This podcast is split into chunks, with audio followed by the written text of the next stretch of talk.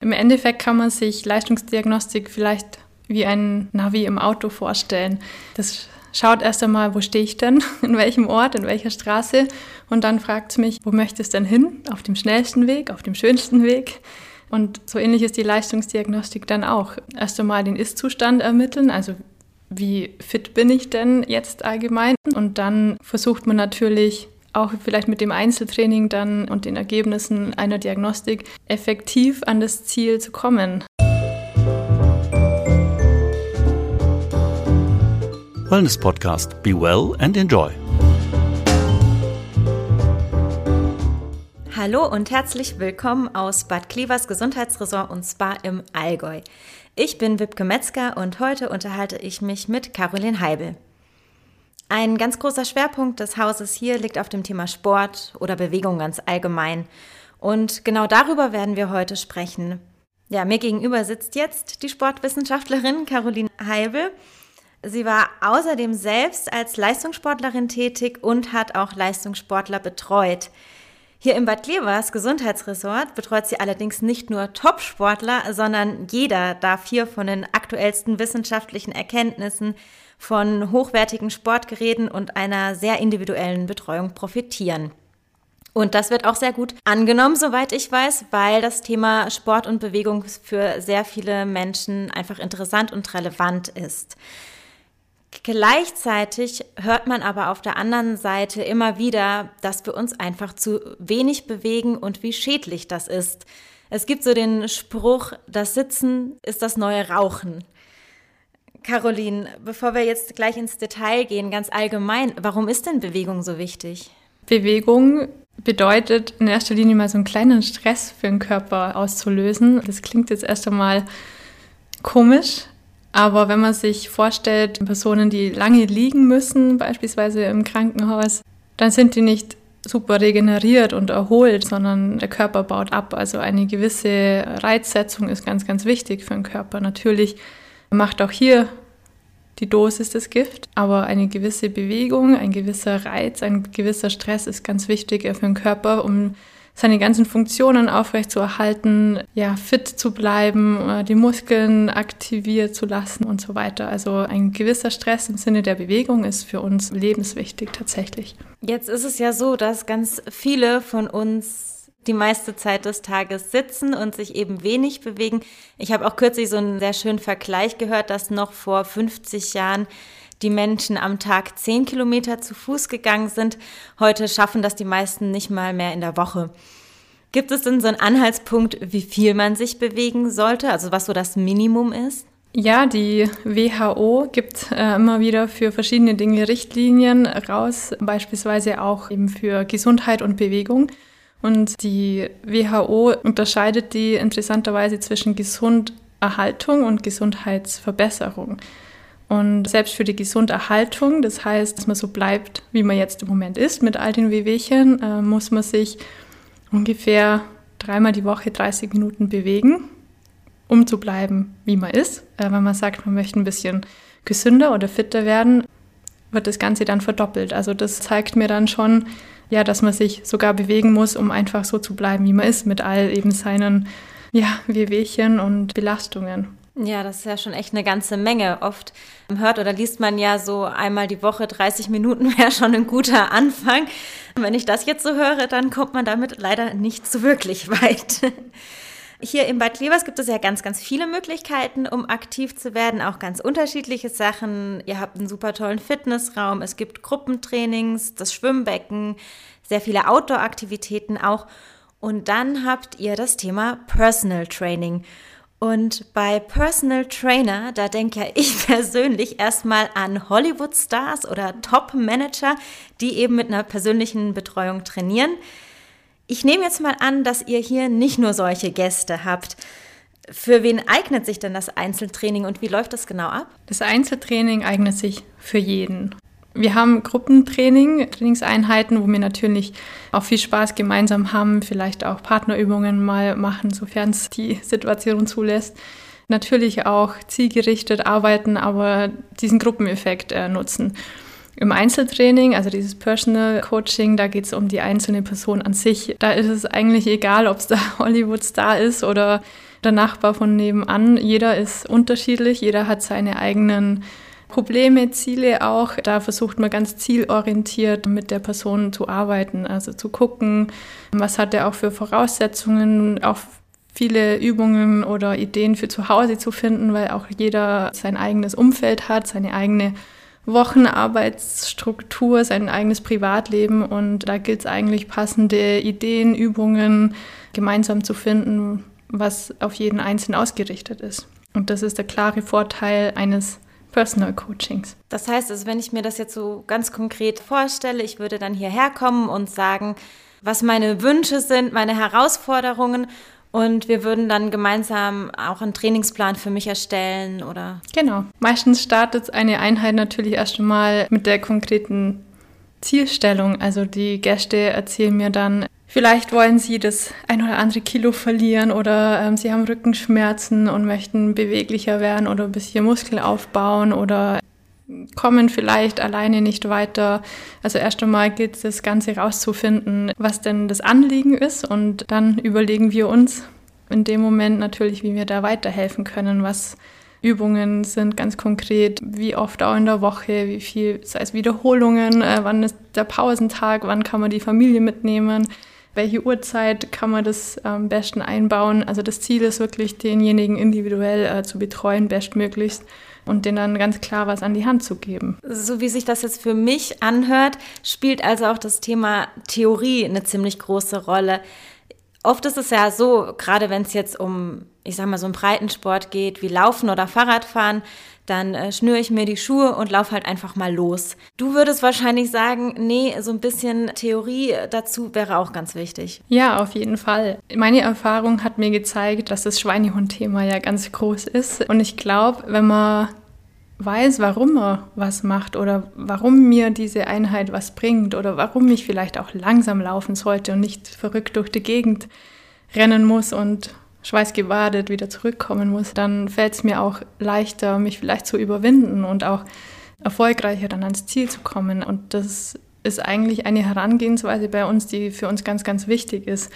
Von der Ausbildung her schauen wir, dass wir ständig auf dem Laufenden sind. Wir versuchen auch wissenschaftsorientiert zu arbeiten und ich habe die Erfahrung gemacht, sei es in den Gruppenkursen oder auch in der Einzelarbeit, wenn ich wirklich erklären kann, was der Hintergrund ist, verstehen es die Personen dann ganz anders ähm, und finden da eher die Motivation, diese Übungen dann zu machen, weil sie wissen, das funktioniert oder ist entsprechend ausgerichtet. Ja, das kann ich mir auch ehrlich gesagt total gut vorstellen. Also wenn ich jetzt irgendwie dreimal oder sogar sechsmal die Woche eine Runde laufen gehe und das aber nicht das gewünschte Ergebnis erbringt, weil ich vielleicht einfach falsch laufe, zu schnell, zu langsam, zu kurz, zu lang, dann habe ich ja auch irgendwie relativ schnell keine Lust mehr. Und wenn ich aber genau so laufe, dass ich halt abnehme oder schneller werde oder was auch immer, dann klar ist die Motivation eine ganz andere. Ihr geht ja sehr genau und sehr individuell auf die einzelnen Menschen ein, indem ihr auch Leistungsdiagnostik anbietet. Leistungsdiagnostik scheint also nicht nur etwas für Leistungssportler zu sein. Kannst du einmal erklären, was man sich darunter konkret vorstellen kann? Ja, im Endeffekt kann man sich Leistungsdiagnostik vielleicht wie ein Navi im Auto vorstellen. Das schaut erst einmal, wo stehe ich denn, in welchem Ort, in welcher Straße und dann fragt es mich, wo möchtest du denn hin? Auf dem schnellsten Weg, auf dem schönsten Weg? Und so ähnlich ist die Leistungsdiagnostik dann auch. Erst einmal den Ist-Zustand ermitteln, also wie fit bin ich denn jetzt allgemein, ohne das mal zu bewerten, sondern einfach herausfinden, wie der Ist-Zustand ist. Und dann versucht man natürlich auch vielleicht mit dem Einzeltraining dann und den Ergebnissen einer Diagnostik effektiv an das Ziel zu kommen. Und ja, wenn ich einfach drauf losfahre, ohne Navigationssystem, komme ich vielleicht irgendwann an oder eben auch nicht. Das dauert länger.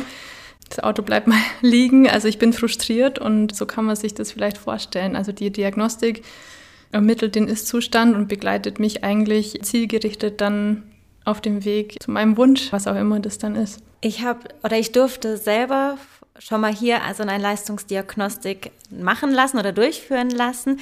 Das ist allerdings schon viele, viele Jahre her. Deswegen die Bitte an dich, kannst du mal einmal noch so erzählen, wie das dann wirklich konkret abläuft? Also ich weiß noch, dass ich da auf so einem Fahrrad saß und irgendwas vor dem Gesicht hatte, aber es ist sehr schwammig.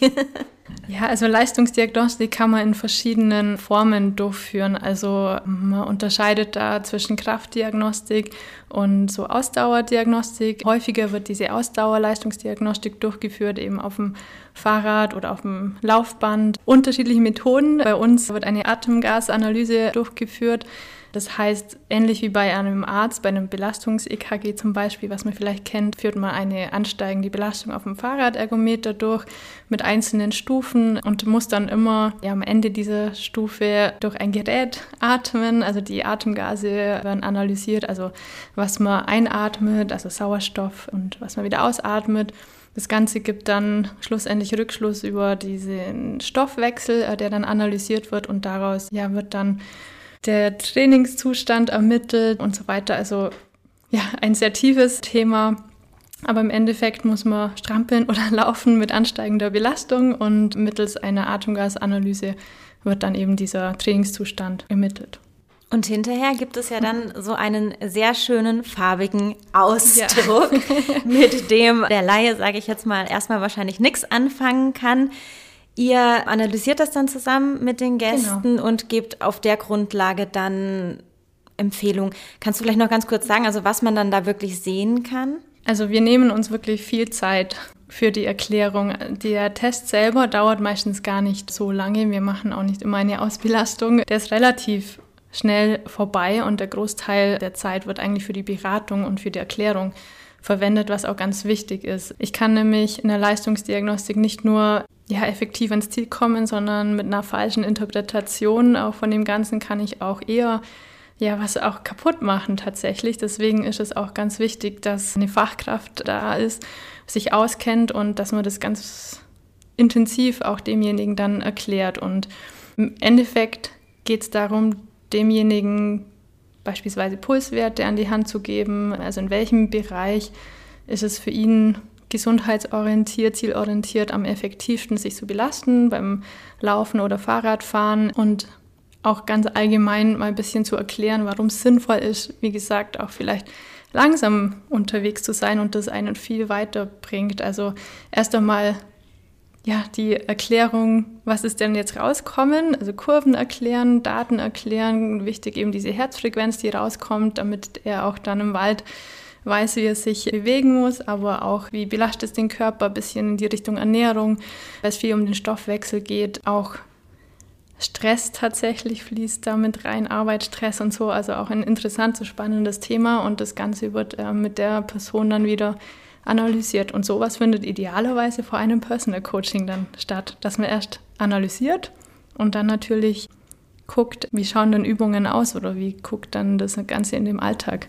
So eine Leistungsdiagnostik sind das dann vor allem, ich sag mal, sehr ambitionierte Hobbysportler, die sowas machen lassen oder wer nimmt das in Anspruch? Es ist für jeden und es sollte eigentlich für jeden auch sein. Also am liebsten würde ich gern jedem Gast, der hier durch die Tür kommt, den gleich weiter aufs Fahrrad bitten. so Eingangsvoraussetzung. ja, und ich nehme das tatsächlich auch oft so wahr, dass sie am Anfang ein bisschen, ja, vielleicht auch Angst davor haben, oh, Belastung auf dem Fahrrad und klingt anstrengend, aber jeder sehr, sehr dankbar ist, was dann da rauskommt, weil das sehr vielen so geht, dass sie nicht wissen, wie soll ich mich denn bewegen oder ich mache und tue eh schon die ganze Woche und es tut sich nichts oder es wird eher noch schlimmer und so und mit diesem Hintergrundwissen und auch diese Darstellung schwarz auf weiß, das hilft auch sehr häufig. Wenn man das dann mal in der Grafik oder in Daten sieht, kann man eben optimal dann betreuen. Und das ist wirklich für den Leistungssportler wie auch für die Couch Potato was, ja, um einfach ins Ziel zu kommen. Also wenn man so selber überlegt, hat jeder vielleicht seine kleine Baustelle und was auch immer das ist, ob es der Olympiasieg ist oder ob es einfach das Ziel ist, fünf Kilometer durchlaufen zu können, dann hat jeder sein eigenes Ziel und da kann man jeden optimal an der Hand nehmen. Kannst du was dazu sagen, wie die Gäste dann auf die Ergebnisse ihrer Analyse reagieren, beziehungsweise bekommt ihr vielleicht dann auch einige Wochen oder Monate später so ein Feedback nach so einer Analyse, wie es den Gästen damit ergangen mhm. ist? Meistens sehr überrascht. Okay. Eigentlich ähm, immer überrascht, wenn ich mir das überlege. Gerade das, was ich häufig angesprochen habe, das langsame Laufen oder Radfahren, dass das so effektiv ist, das glaubt man fast nicht. häufig bei den Männern vor allem, die natürlich eher ja, sich gerne auspowern und pushen, um, aber natürlich nicht nur. Häufig wird Sport auch mit ja, Schwitzen, Anstrengen verbunden. Und wenn ich dann erkläre, das muss nicht sein, wir sind alle überrascht und das sieht man dann häufig eben an den, an den Daten, dass die hohen Intensitäten sehr trainiert sind und die niederen Intensitäten eigentlich gar nicht. Ich habe auch ganz tolle Entwicklungen schon erleben dürfen. Also wenn wir Personen wirklich drei, vier Wochen individuell betreuen, das sind wirklich erstaunliche Ergebnisse in der kurzen Zeit gekommen. Auch immer wieder über E-Mail, Rückfragen und so funktioniert das tatsächlich. Und das Schöne an der Diagnostik ist eben, dass man die ja wiederholen kann und dann einen Erfolg sieht. Ähm, also nicht dieses ja, planlose Losfahren mit dem Auto, sondern Daten, die man oder ein Vergleich, die man äh, schwarz auf weiß vor sich liegen hat. Und das motiviert gleich nochmal viel mehr, wenn man das wirklich vor den Augen hat. Und das erleben die Gäste dann auch positiv. Hm, das kann ich mir total gut vorstellen. Das ist ja sowieso, glaube ich, für viele Menschen so, dass wenn man halt ja die Ergebnisse schwarz auf weiß hat, wirklich sieht, das habe ich erreicht, auch das Thema Tracking so spielt da ja auch mhm. immer so eine große Rolle, aber das ist natürlich noch mal eine ganz andere Dimension dann hier.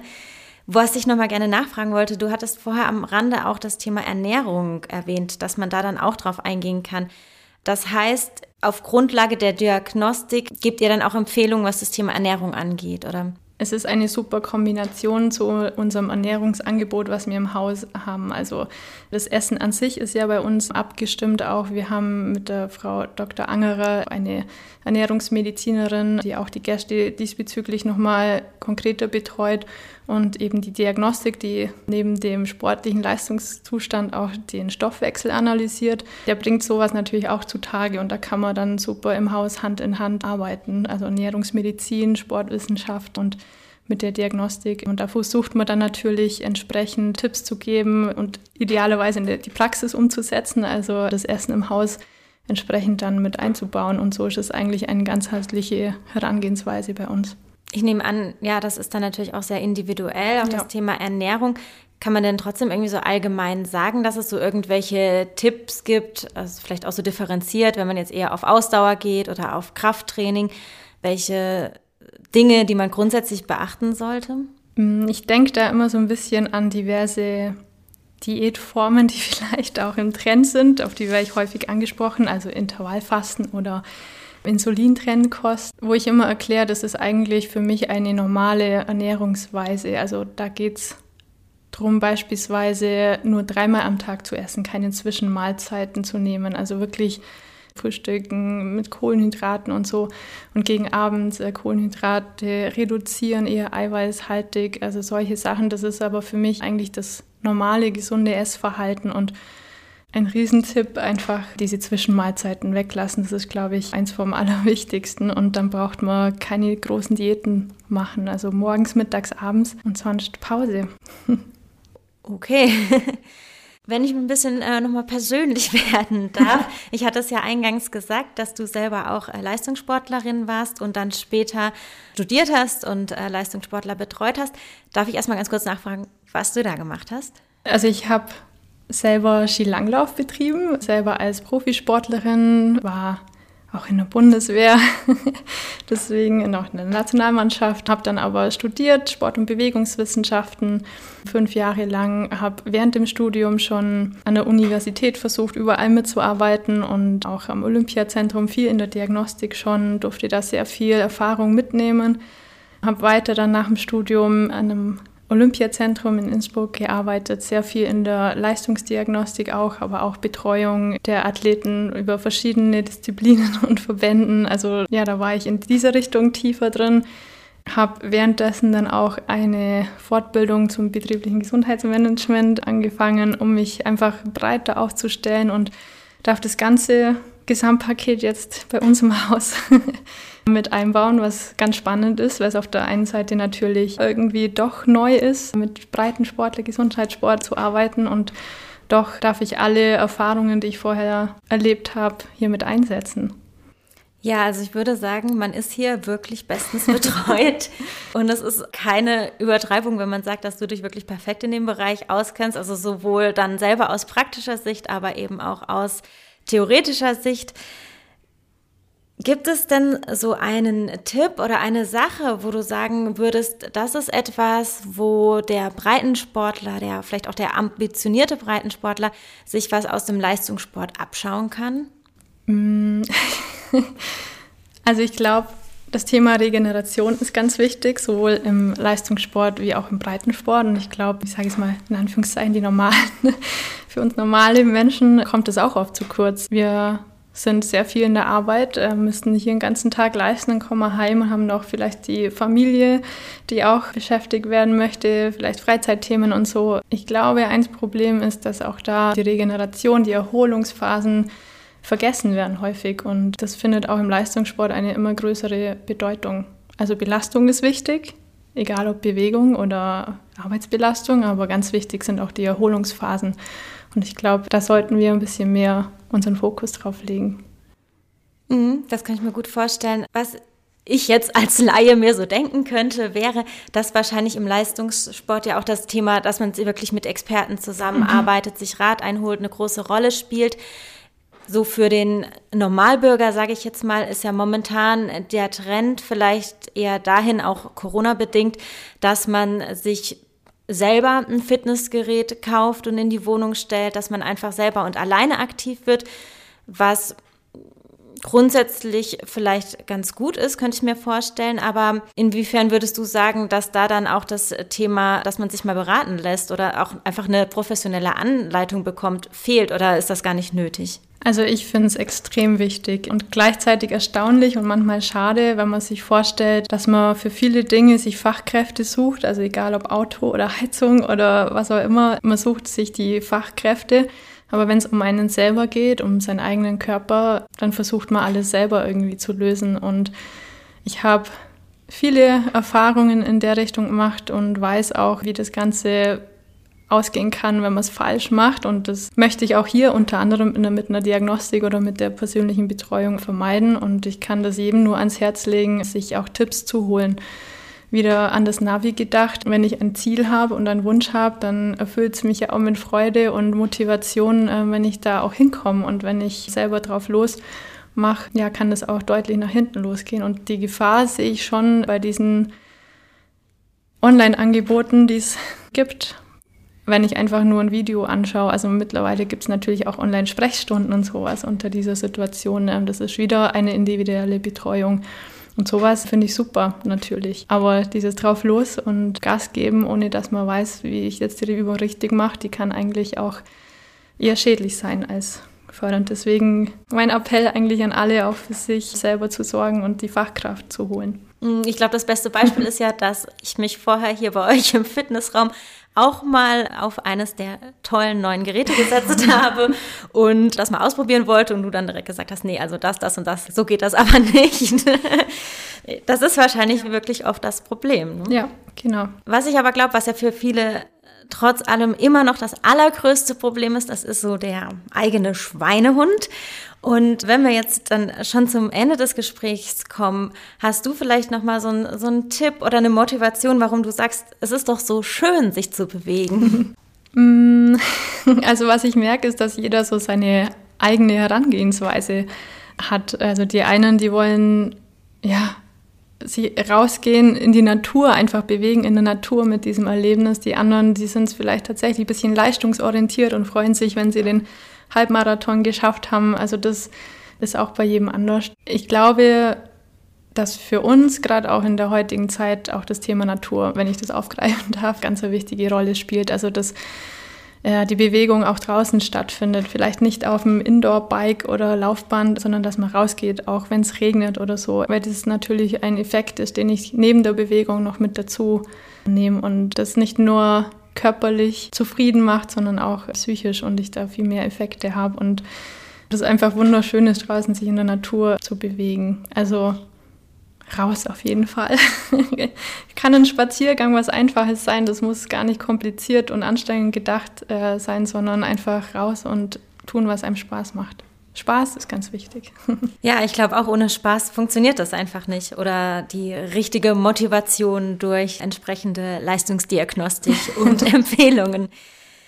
Caroline, ich danke dir ganz, ganz herzlich für dieses interessante Gespräch. Ich hoffe, auch unsere Zuhörerinnen hatten ganz viel Spaß und sage Tschüss und bis zum nächsten Mal. Danke. Das war die heutige Folge des Wellness Podcast. Vielen Dank fürs Zuhören und bis zum nächsten Mal. Wenn Ihnen die Folge besonders gut gefallen hat, freuen wir uns über eine Bewertung. Oder abonnieren Sie ihn noch einfachheitshalber und haben ihn immer dabei.